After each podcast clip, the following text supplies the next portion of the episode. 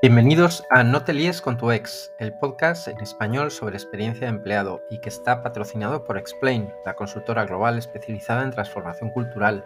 En el capítulo de hoy hemos conversado con Emily Pascual. Emily lleva más de 30 años trabajando en Banco Sabadell, primero en oficinas comerciales para pasar luego a ocupar puestos generalistas de recursos humanos. Desde el año 2018, Emily es el director de experiencia de empleado del banco y en este capítulo hemos hablado con él sobre los retos de experiencia de empleado que tiene en el banco, su forma de escuchar a las personas y sobre cómo se puede medir el retorno a la inversión en políticas relacionadas con experiencia de empleado. Bueno, ha sido una conversación muy interesante que seguro resulta inspiradora. Así que, sin más preámbulos, damos paso al capítulo de hoy. Bueno, bienvenido. Emily, muchísimas gracias por estar aquí. Gracias a ti, un placer. Oye, cuéntanos brevemente, ¿en qué consiste tu trabajo?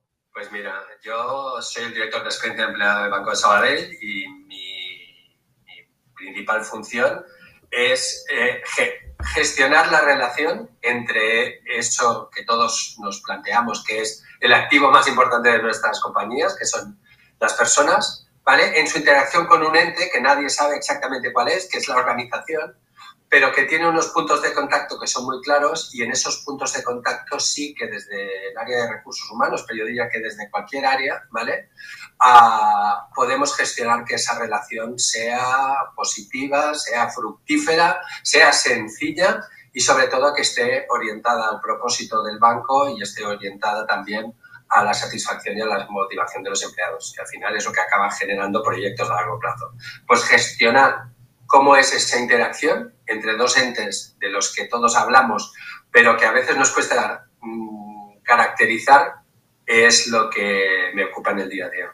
Oye, como es un término tan reciente, el de experiencia de empleado, cada compañía le da un significado, una definición un poco diferente. En tu caso, ¿cuál dirías que es la singularidad o alguna singularidad de la experiencia de empleado dentro de Sabadell? Yo siempre cuento cuando cuando me dicen, oye, pero la experiencia de empleado, ¿qué, hace exactamente? ¿vale? ¿En qué, ¿Cuáles son vuestras palancas? Aquí es donde yo te doy la razón. Creo que cada organización y en cada momento, no solo cada organización, sino en cada momento, esto tiene que ir mutando. De hecho, las ¿por qué? Porque las, también las necesidades las prioridades, tanto de un ente como del otro, de la organización y de los empleados, van cambiando. A día de hoy, nosotros tenemos básicamente tres actividades básicas. Una es y, esta es eh, clarísima, es la escucha, es escuchar a los empleados, es saber cuál es el mutuo organizativo, pero también cuáles son los elementos concretos que les pueden generar tanto puntos de dolor como son fortalezas de la organización en las que hay que seguir invirtiendo y ahora es cuando digo seguir invirtiendo, también es muy relevante saber qué es lo que hay que continuar haciendo y potenciando y qué es lo que realmente ha dejado de tener sentido. Igual lo tuvo, ahora no lo tiene, pero eso solo lo sabes si escuchas al cliente, si escuchas al empleado, ¿vale? Hay otra actividad que para nosotros es fundamental, que es la comunicación. Es de la escucha nos genera mucho. Primero, aprendemos y enriquecemos el relato y el propósito organizativo, pero también somos capaces de entender cuáles son las temáticas que preocupan y sobre cuáles hay que incidir más para dar más claridad, para dar más transparencia, para dar más, contexto al empleado. Y hay una que ha emergido muy, de manera muy rotunda en la pandemia, que es el, el bienestar corporativo. Y yo diría que tanto el bienestar corporativo como nosotros lo tenemos muy unido también a lo que es la, huella de nuestros empleados, la, aportación de valor a la sostenibilidad desde el punto de vista de personas. ¿no? Toda esta, esta, este tercer vector que nosotros ya afortunadamente habíamos preparado capacidades y ya lo habíamos trabajado pre-pandemia, pre en la pandemia se ha revelado como una necesidad mm, inexcusable y la hemos añadido a la propuesta de valor.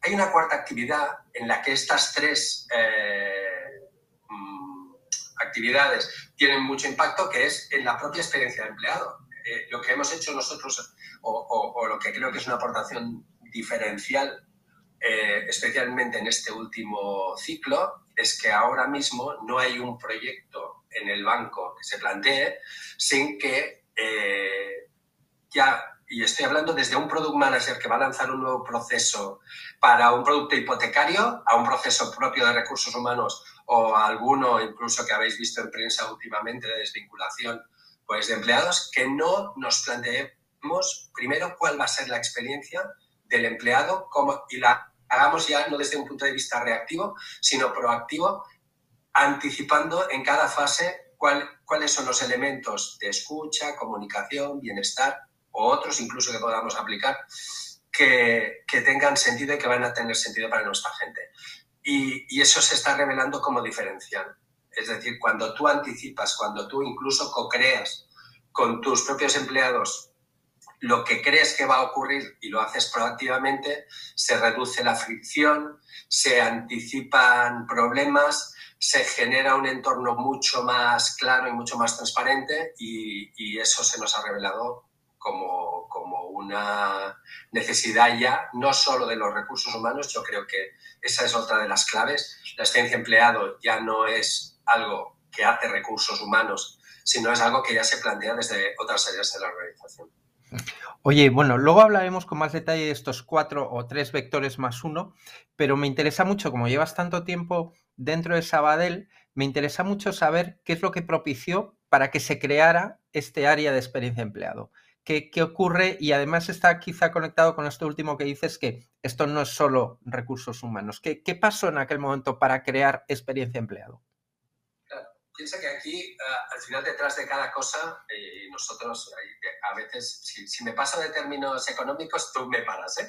Pero, pero, pero, sí que hay un caso de negocio detrás de esto. Es importante. Yo antes de ser el director de experiencia empleado de Banco Sabadell, era el director de Employer Branding, ¿vale? ¿Y por qué el Employer Branding y después experiencia empleado? Pues es una transición clara que tiene que ver mucho con cómo... Uh, cuáles son las prioridades en materia de personas de la organización. Cuando yo era director de Employer Branding, teníamos una necesidad de captar en torno a mil personas año, ¿vale? Era un, era un entorno puro de crecimiento, necesitamos gente joven, necesitamos gente que estaba trabajando en nuestras oficinas, de forma, algunos temporal, otros de, ya a largo plazo. Empezábamos a tener que captar esos perfiles STEM que después se han hecho ya omnipresentes, pero eso era un muy embrionario. Era muy importante que la marca Banco Sabadell como empleador estuviera en los foros muy presente precisamente para poder capturar todo ese talento. Y llegó un momento en que hubo una transición distinta, lo habéis visto, necesitaba el entorno es completamente distinto, necesitamos reducir capacidad, necesitamos mm, generar un, un, entorno con menos oficinas, bueno, aquí hay presión del regulador, hay decisiones de negocio, hay muchas cosas detrás, pero básicamente la mirada dejó de ser hacia afuera o ya no era tan hacia afuera, seguimos mirando hacia afuera porque hay perfiles que aún necesitamos, pero la mirada hacia adentro era una mirada más de oye, tengo gente muy valiosa, pero necesito que haga otras cosas. Ahora tenemos, por ejemplo, un cambio muy potente de mindset en la parte de banca particulares, ¿vale? Porque está cambiando hacia un modelo mucho más digital, pero aún con un toque humano muy importante, pero no en todo el proceso, sino en una parte muy concreta donde el, cliente nos reclama, en poder generar procesos mucho más convenientes tanto para empleados como para clientes, pero básicamente lo que requería era una mirada hacia adentro de, uno, a el famoso upskilling reskilling, ¿vale? Que, que, pero para el, el upskilling reskilling no es formación, es motivación, yo creo que es más, es bastante más, es motivación al cambio, ¿no? Es decir, no, no, yo estoy dispuesto, yo que llevo una carrera de X años y además exitosa, porque somos somos una organización que afortunadamente ha vivido durante muchos años un, un, track record de éxito altísimo. Claro, gente muy valiosa, con mucho expertise, con largas trayectorias de éxito, ahora le pedimos que vaya a un escenario y que haga cosas totalmente distintas. Entonces, en ese momento, lo que se planteó es, ya no necesito tanto esa función de branding, lo que necesito es una función que mire hacia adentro y que diga, o plantee cuál es el escenario en que esto va a ocurrir, esta gestión del cambio, esta evolución, esta necesidad de cambio se va a instalar en los empleados y además va, va a generar el entorno en que esto sea posible y cómo lo construimos. Y, ahí nació la necesidad de evolucionar de experiencia de employer branding a experiencia empleado y la verdad es que estamos súper satisfechos. Ahora incluso yo creo que vamos a tener alguna evolución más, ¿vale? Para, porque ahora vienen cosas nuevas que ya igual están más, ya no la experiencia empleado se supera y ya tenemos que hablar de la cultura y hay que ir a otras cosas eh, con, otro fondo, pero precisamente yo creo que esa es la magia, ¿no? La magia está en no quedar separado, en evolucionar, en incorporar nuevas capacidades y en siempre mirar hacia adentro, mirar cuál es el contexto y responder a lo que el contexto te exige. Oye, Emily, y ya que has mencionado el tema de negocio, ¿cómo medís el retorno a la inversión? ¿O cómo hacéis la relación causa-efecto entre el esfuerzo que estáis haciendo en mejorar la experiencia de los empleados y lo que son los resultados de negocio? ¿Eso cómo lo hacéis? Mira, yo te diría que aquí, aquí otra vez, ¿eh? quiero, quiero ver el negocio de una manera muy amplia, ¿vale? Nosotros estamos, eh, muchas veces dices, oye, ¿esto cómo lo mides, no? En productividad, eh, es que se puede medir de muchas maneras, pero, por ejemplo, en lo que os planteaba de los planes de salida, ¿no? Nosotros hicimos un plan de salidas en, en marzo del año pasado, hemos hecho otro ahora, y lo que hemos visto, que incorporando la experiencia empleado, nosotros versus otros planes anteriores, cuando nosotros, mm, yo, uno de los, uno de, mis piezas de escucha, aunque os va a parecer un poco eh, eh, atípica, es la oficina de atención al empleado. Nosotros tenemos una oficina de atención al empleado donde ah, damos servicio a todos los empleados que están en activo, pero también damos servicio a todos los empleados que han sido que, están desvinculados, que son pasivos ya, pero que, oye, pueden seguir necesitando mm, apoyo y, continuar la relación ¿vale? con el banco por, el motivo que sea. Cuando habíamos hecho procesos de este tipo sin incorporar la experiencia de empleado, podíamos tener post un proceso de salidas de este tipo en torno a las 3.000, 3.500 eh, consultas, peticiones. Una vez incorporamos la experiencia de empleado y vimos en cada punto qué necesidades de información íbamos, podíamos anticipar, cómo tenía que ser el proceso de adopción, qué es lo que iba a pasar post salida. En cuanto hicimos esa curva de experiencia y planteamos, nos quedamos que de 3.500 en el de marzo, que es el que ahora os puedo decir, el marzo de 2021, eh, eh, pasamos a en torno a unas 200. Eso, si lo pensamos en consumo de recursos, es una barbaridad. Cuando pensamos, claro, en términos de eficiencia es una barbaridad. Cuando hemos hecho relaciones y correlaciones con algunos de los hechos de negocio, especialmente experiencia empleado, experiencia cliente, hemos visto correlaciones en positivo de en torno al 75%. Es decir, el 75% de casos de buena experiencia cliente en una oficina se explican porque hay una buena experiencia empleado que los sustenta. Yo siempre digo, ¿no invertiríais en algo que os da un 75% de éxito? ¿O haríais a la lotería si os dicen que el 75% de las veces vais a ganar? Pues oye, pues en ese ejercicio nosotros tenemos bastante claro que la experiencia de empleado es algo a cuidar. Nos lo, nos lo dice la filosofía, nos lo dice la intuición, pero además también cuando generamos modelos de medición también nos lo dicen los números. Qué, bien que hayáis capturado esos casos de éxito, ¿no? Porque yo creo que también sirve como un efecto contagio, ¿no? Quiero decir que casi casi tendríamos la responsabilidad, pero ya esto me estoy, me estoy yendo de tema, los profesionales de experiencia de empleado, de publicar esto, ¿no? Para que todas las empresas eh, asumieran de una manera tan contundente como tú lo cuentas, el que efectivamente esto, esto eh, está lleno de evidencias. Oye, has mencionado en varias, en varias ocasiones, dos al menos en la conversación que llevamos, el tema de la escucha. Y me gustaría saber un poquito más, porque efectivamente es el primer pilar que has señalado de lo que es experiencia empleado en Sabadell y me gustaría saber cómo, eh, qué abarca esa escucha, cómo lo hacéis. Pues mira, yo te diría que nosotros tenemos un modelo, primero es un modelo que está en evolución, ¿vale? Y, también te diré lo que tenemos hoy y lo que, y, lo que aspiramos a tener. Hay un, un, modelo actual que tiene una parte clásica, muy clásica, las encuestas de clima, las encuestas, ¿vale? Pero que nosotros trabajamos con un modelo propio, tenemos un partner que nos apoya en toda la, lo que es el despliegue tecnológico y que nos da una parte que tiene mucho sentido para nosotros, que son las normas, es decir, cómo nos comparamos, porque es muy difícil. Eh, si no tienes normas de comparación sólidas, el plantearte, porque, eh, claro, al final escuchar es también generar una expectativa de actuación en el empleado, ¿no? Y eso, y hay que ser muy, muy cuidadoso con cuál es la, cuál es el entorno, porque a la que tú preguntas sobre algo, estás generando una expectativa de que si, si eso no funciona, tú vas a hacer algo para resolverlo. Por lo tanto, hay que ser cuidadoso ya desde el momento en que planteas las preguntas. Por eso nosotros evolucionamos y nos sentimos en su momento más cómodos. Em, trabajamos muchos años con un modelo más estándar, que el modelo de Place to Work, ¿vale? Lo evolucionamos después a nuestro modelo interno, que, insisto, es un mix entre eh, preguntas, eh, llamamos un índice que llamamos de compromiso sostenible, que es un índice que es una referencia de mercado y que nos da tanto de norma de servicios financieros como norma de empresas de nuestro tamaño en España como norma internacional, ¿vale? Y, eso nos permite, esa parte es comparable con otras organizaciones y nos ayuda mucho. Y luego hay una batería de preguntas, intentamos que no sea nunca un cuestionario muy farragoso, muy de 80 preguntas, alguna vez lo es, ¿vale? Porque a veces necesitamos medir muchas cosas a la vez, pero sí que intentamos que esa parte que no es tan que, no, que no compara, sea una parte que a nosotros nos guíe hacia dónde va también la transición o la transformación de la organización. Y ahí tenemos temas como el management, como las nuevas formas de trabajar, ¿vale? como, la, como el bienestar corporativo, como la sostenibilidad, en las que nos interesa mucho tener la temperatura de lo que está pasando y de lo que creen nuestros empleados, cómo lo sienten. Teniendo en cuenta siempre que volvemos a decir lo mismo.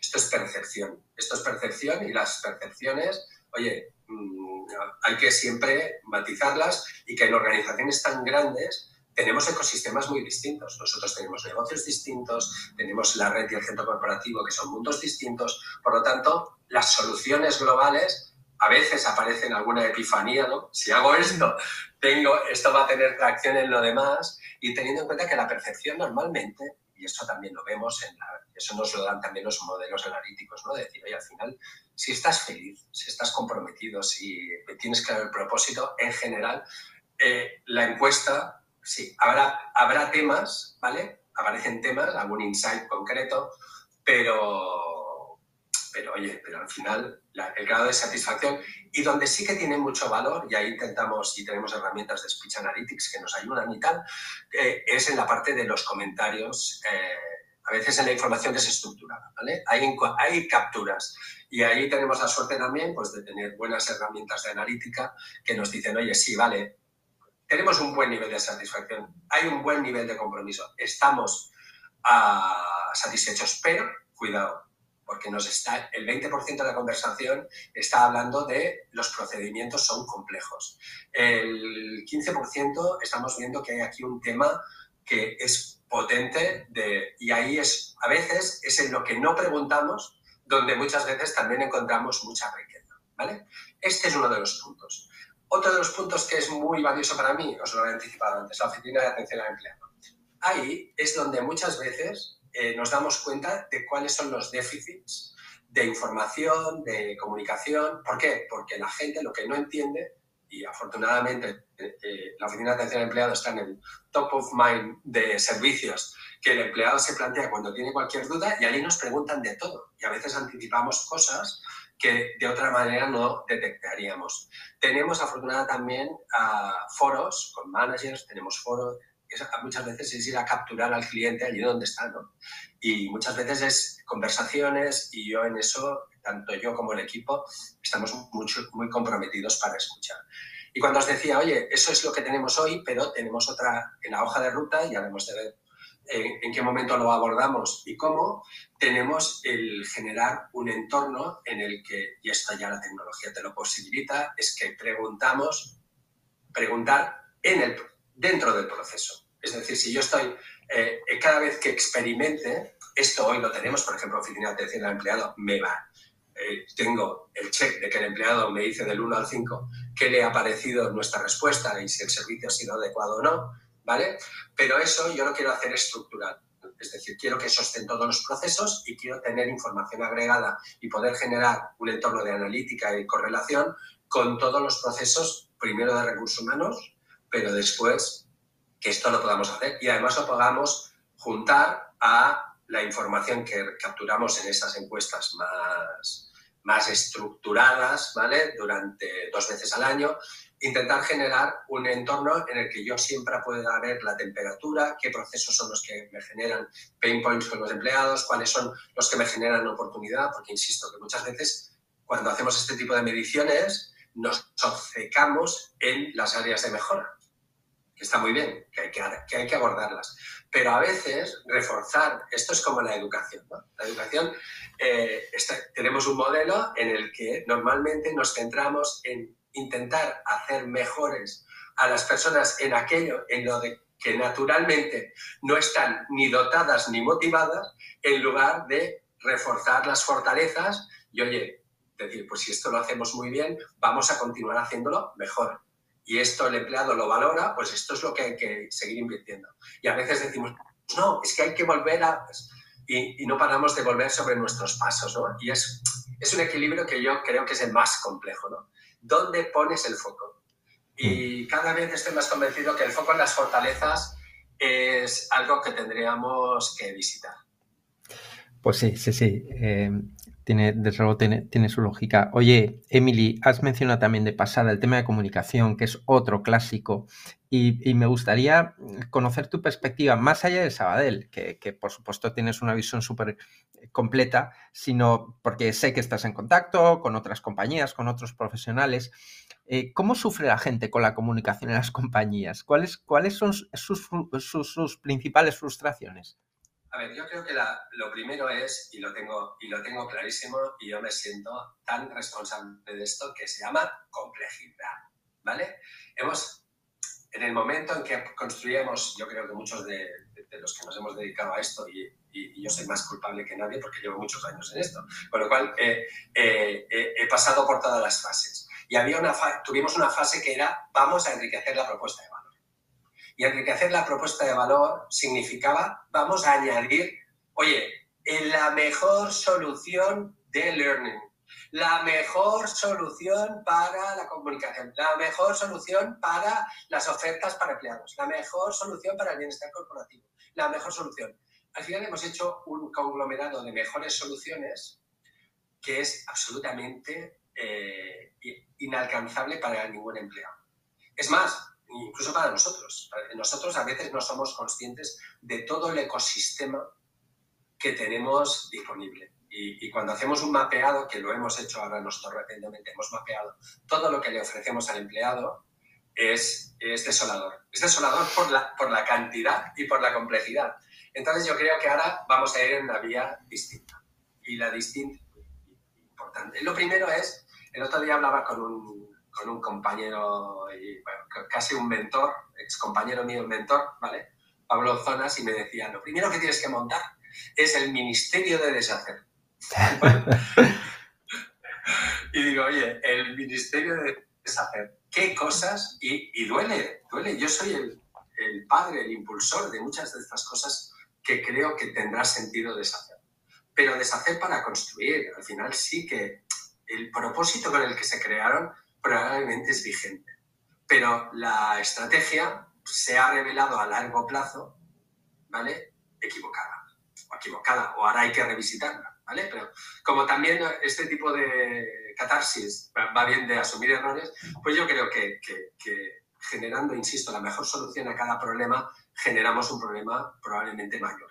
Entonces ahora lo primero que hay que hacer es el Ministerio de Deshacer debería dedicarse a deshacer cosas o al menos a transformarlas. Y eso implica al empleado no hay que llevarle, hay que intentar, porque además luego comunicativamente hacemos esfuerzos ímprobos ¿vale? para, para que circulen por, nuestras, por, nuestra, por nuestros portales y soluciones. Cuando para ellos verdaderamente una vez están allí, probablemente pueden encontrar eh, incluso un efecto sorpresa, cosas que les interesan, pero no están en la lista de prioridades probablemente cuando además eh, tenemos organizaciones que son exigentes y que nos requieren mucho foco en el trabajo del día a día. Por lo tanto, aquí la primera es simplificar, deshacer para generar. Sí que es verdad que, insisto, y esto también es un tema de evolución de la tecnología.